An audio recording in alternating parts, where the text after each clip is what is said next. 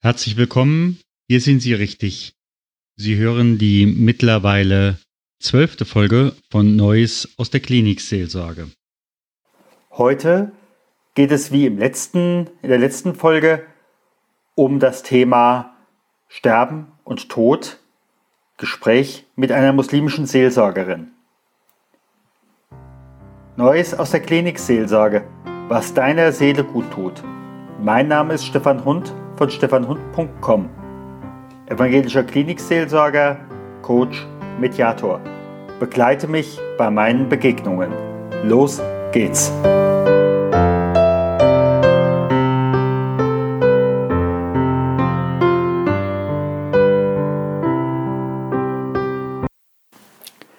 Jetzt setzen wir das Gespräch mit Songül Jascha fort. Schön, dass Sie wieder dabei sind. Gucken wir mal einen Schritt weiter. Der Tod ist eingetreten. Mhm. Wer wird im Islam in die Vorbereitung in diesem Moment eingebunden? Also ich habe auch die Erfahrung gemacht, dass sehr viele Angehörige tatsächlich sehr überfordert waren in solchen Situationen. Sie wussten nicht, oh, äh, was mache ich jetzt, wen kontaktiere ich jetzt? Ähm, also die vollkommen verunsichert sind. Mhm. Ähm, in der Regel ist das so, wenn der Arzt den Tod äh, festgestellt hat, wird äh, das Bestattungsinstitut informiert. Mhm. Denn ähm, wenn es jetzt ein natürlicher Tod war und keine Obduktion stattfinden muss, äh, wird der Tote dann transportiert. Genau. Und, ähm, und die Kleidung wird abgelegt und dann fängt man eigentlich schon mit der Totenwaschung an. Es sei denn, ähm, man erwartet noch paar Tage auf die Beerdigung. Es kann ja zum Beispiel sein, dass die Familienangehörigen sich für Organspende entscheiden oder sie erwarten noch andere Angehörige aus Ausland oder der Tote wird überführt. Äh, da wird natürlich darauf gewartet, da wird der Tote erstmal gekühlt, ähm, kommt in einen Kühlraum, ähm, weil die Waschung findet relativ kurz vor der Beerdigung äh, mhm. statt. Mhm. Der Tote wird gewaschen, wird mit einem Leichentuch abgedeckt. Es gibt für Männer nach meinem Wissen drei Leichentücher, für Frauen nochmal zwei zusätzlich für die mhm. Haare und für mhm. Brustkorb. Und ähm, nachdem die Totenwaschung und mit der Abdeckung mit der Leichentücher stattgefunden hatte, wird eigentlich der Tote ähm, in den Ort gebracht, wo dann eben das Gebet das Totengebet stattfindet. Mhm. Bei meiner Kollegin war das so, dass wir direkt am Friedhof gebetet haben. Mhm. Ähm, in Dreieich, da haben wir auf der Wiese zusammen das Gebet verrichtet und dann wurde sie begraben. Es, äh, in der Regel aber wird das Gebet in einer Moschee, ähm, äh, findet in einer Moschee statt und dann wird der Tote, wenn es jetzt vor Ort ist, wird der Tote eben äh, zum Friedhof gebracht. Mhm. Wenn es ein überführter Tote ist, kann es, passiert es auch oft, dass das Gebet trotzdem hier stattfindet mhm. und die Beerdigung aber im Woanders. Ausland und da wird wahrscheinlich auch nochmal Gebet stattfinden. Mhm. Aber die Reihenfolge ist so, ähm, äh, äh, die Leiche wird freigegeben, kann beerdigt werden, also Kleidung ablegen, Toten, Totenwaschung nach Vorschriften, weil da gibt's auch ganz spezielle Vorschriften. Mhm. Dann wird mit der Leiche abgedeckt, in ähm, Sarg reingetan. Dann findet das Gebet statt, das gemeinsame Totengebet. Das wird in einer Gemeinschaft gebetet. Mhm. Ähm, Kommt da eigentlich nur Imam, erstmal Familie, also Imam? Nee, also Familie? also da werden alle eingeladen. Es, offen? es ist offen. Da mhm. werden man, äh, der Wunsch ist, dass so viele Leute wie, wie möglich, möglich, kommen. Mhm. Ähm, der Hintergrund ist, dass jeder für den Toten betet und für die mhm. Angehörige. Mhm. Und ähm, alle werden, also man sagt den Bekannten, aber auch nicht Bekannten Bescheid und der, der kann, der kommt dann zum mhm. Totengebet. Wenn es eben in der Moschee ist, kommen sie in die Moschee. Wenn es dann am Friedhof oder woanders ist, kommt man dann dahin. Aber in der Regel wird in der Moschee das Gebet äh, äh, gebeten. Und in der Regel wird der Tote im Ausland begraben. Wenn es jetzt jemand war, der in Deutschland äh, aufgewachsen und, und gestorben ist, aber aus einem anderen Land kommt, wird er in der Regel dort auch begraben, mhm. weil man eben ähm, es hat unterschiedliche Gründe. Es kann wegen, deswegen sein, weil es die Heimat ist. Es kann aus dem Grund sein, weil man glaubt, nach 20 Jahren muss der Grab eben äh, ja. geleert werden. Oder man ähm, möchte eben neben Familienangehörigen ähm, begraben werden. Also es hat unterschiedliche Gründe, mhm. aber ich habe mittlerweile mitbekommen, dass es auch ähm, bei vielen äh, Muslimen so ist, dass auch hier der Trend steigt, ähm, hier begraben zu werden in mhm. Deutschland. Also in Darmstadt zum Beispiel gibt es einen muslimischen Friedhof. Genau. Mit mhm. äh, Ausrichtung äh, natürlich auf Mekka und mhm. mhm. das, was Ohne alles Sarg. dazu gehört. Ja. Genau. Ja, ja, genau. Wobei, da sagte mir der Bestatter schon mit Sarg. Okay. Äh, aber äh, kein Sargdeckel. Okay. Ja, okay. weil äh, er einfach auch sagt, von der, vom beruflichen her, in dem Moment, wo ja ein Mensch stirbt, das sind ja auch ganz viel mal möglicherweise Giftstoffe oder möglicherweise Infektionen und äh, da müssen einfach auch Menschen außenrum auch mit geschützt werden. Okay, also da kenne ich mich jetzt auch nicht mit allen ja, Einheiten gut aus, aber ähm, so ist es in ja. der Regel, dass eben die Reihenfolge ja. Totenwaschung und die Totenwaschung findet normalerweise, also es gibt Totenwäsche, Frau wird in der Regel von Frauen gewaschen, Mann ja. wird von Männern, es sei denn, ich glaube, Ehefrau kann das für den Ehemann machen. Und wenn die Angehörigen das wollen, haben sie Vorrang. Ansonsten gibt es auch äh, welche, die diese Ausbildung gemacht haben und die Totenwaschung auch durchführen. Das findet alles in so einem geschlossenen Raum statt, mhm. ähm, die Waschung. Äh, zudem äh, die Öffentlichkeit keinen Zugang hat, um eben die, den Toten zu schützen. So läuft es dann. Ja.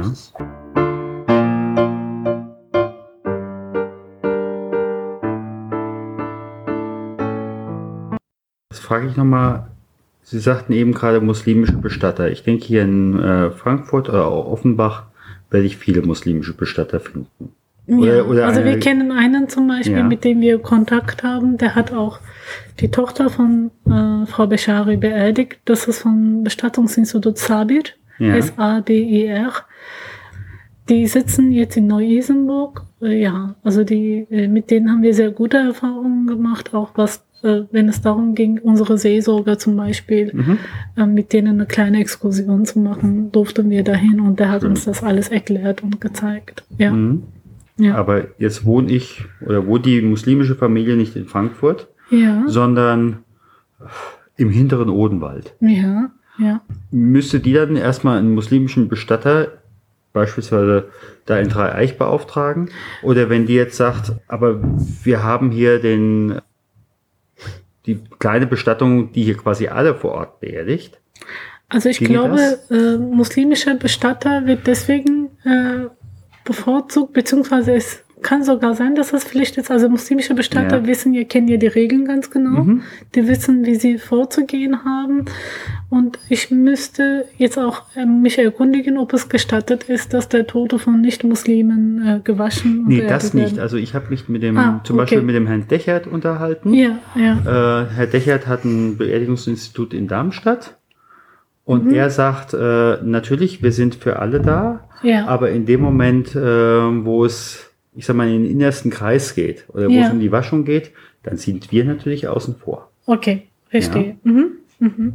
Aber äh, die Muslime haben äh, natürlich mehrere Möglichkeiten. Wenn sie vor Ort einen äh, muslimischen Bestatter finden, können sie natürlich Umso dort besser. fragen. Mhm. Ähm, Fakt ist, der Tote muss gewaschen werden. Mhm. Es gibt nur Sonderregelungen, wenn der Tote durch die Waschung, wenn die Leiche noch mehr geschädigt wird, wenn es jemand ja. ist, der ähm, durch Feuer zum Beispiel zu Tode gekommen ist, ertrunken ist. Da gibt es Sonderregelungen, dass da die Waschung nicht sta stattfinden muss. Ansonsten ist die Waschung Pflicht und die muss auch ähm, von einer Gemeinde erfüllt werden, ob mhm. das Gemeinde X oder Y ist. Das gleiche gilt auch fürs Gebet und für die Beerdigung. Mhm. All diese Pflichten müssen äh, gemacht werden. Mhm. Das ist ähm, Pflicht, unsere Pflicht gegenüber den Toten, mhm. sozusagen.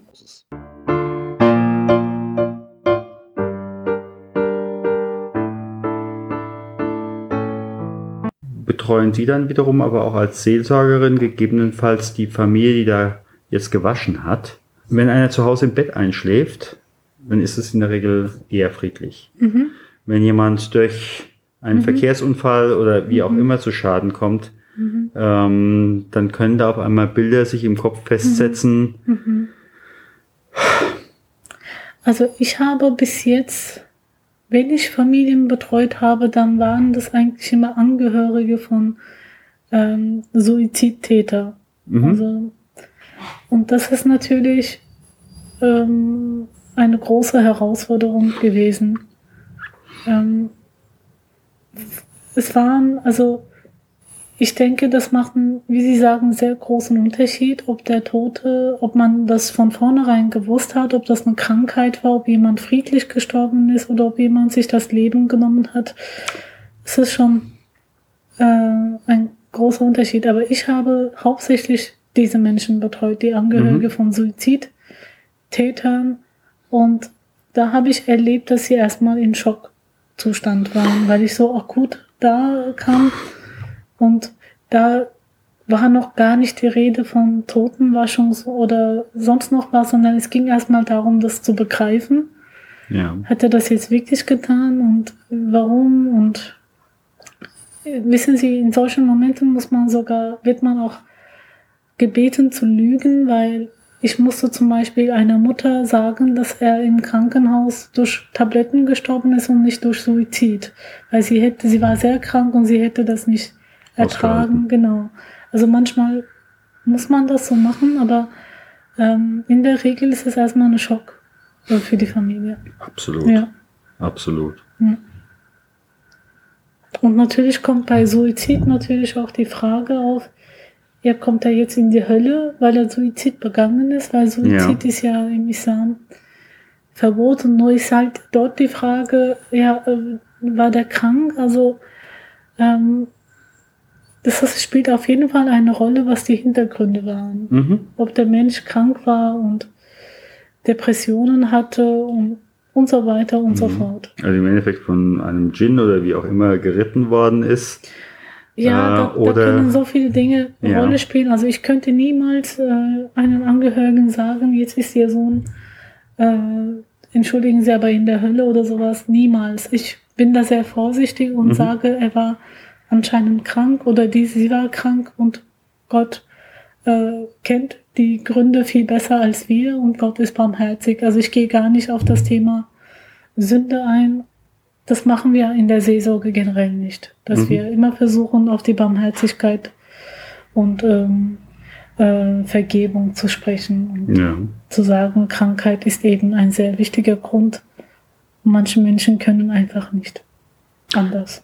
Das ist eben so. Das ist Krankheit, das ist Depression, das kann, also darüber reden wir nicht so wirklich. Ich versuche nur in dem Moment die Angehörige zu beruhigen, weil sie nicht nur den, das Thema Tod im Ko Kopf haben, sondern auch das Thema Sünde und Hölle. Das ist Mhm. schon, ja, die fragen auch ganz vorsichtig, was passiert jetzt mit ihm. Also, ja. Und erwarten manchmal konkrete Antworten. Da gibt es aber keine konkrete Antwort. Das wissen wir halt nicht. Mhm. Ja, bis hin dazu, ähm, in dem Moment, wo wir von uns aus jetzt, äh, egal ob jetzt muslimisch oder christlicher Seelsorge, wir sind nicht Gott. Wir haben nicht die letzte Entscheidung. Natürlich, natürlich. Ja. Also da müssen wir sehr, sehr vorsichtig sein über unsere Absolut. Aussagen. Ja, Ähm, vor uns stehen Menschen, die gerade sehr schlimme äh, Schicksalsschläge durchmachen und da ist auf jeden Fall Empathie sehr, sehr wichtig. absolut. Und nun verabschiede ich mich bei Ihnen, meine liebe Zuhörerinnen und Zuhörer.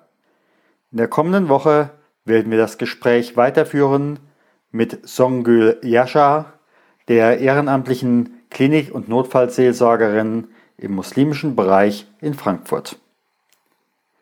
Gehen Sie unter dem Segen Gottes in die vor Ihnen liegende Zeit. Gott segne dich und behüte dich. Gott lasse leuchten sein Angesicht über dir und sei dir gnädig. Gott erhebe sein Angesicht auf dich und schenke dir seinen Frieden. Geh hin im Frieden Gottes.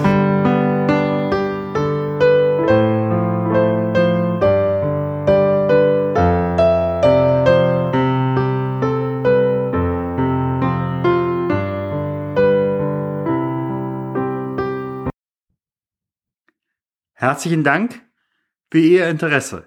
Ihre Aufmerksamkeit, Ihre Zeit. Wenn Ihnen diese Sendung gefallen hat, bitte ich Sie um eine Rückmeldung bei iTunes. Sie können mir auch gerne eine Mail unter podcast-klinikseelsorge at stefanhund.com schreiben. Bei ausreichend Interesse werde ich im Rahmen meines Studienquartals, welches bis zum Jahreswechsel 2017-18 geht, auch zwei oder drei Hörertreffen anbieten. Mehr dazu in diesem Podcast. Bitte haben Sie Verständnis dafür, dass ich als Klinikseelsorger in erster Linie für meine Patientinnen und Patienten, deren Angehörige und die Mitarbeiter am Klinikum in Darmstadt zuständig bin. Ich freue mich, wenn Sie auch in der kommenden Woche wieder dabei sind, wenn es heißt Neues aus der Klinikseelsorge. Vielen Dank, Ihr Stefan Hund.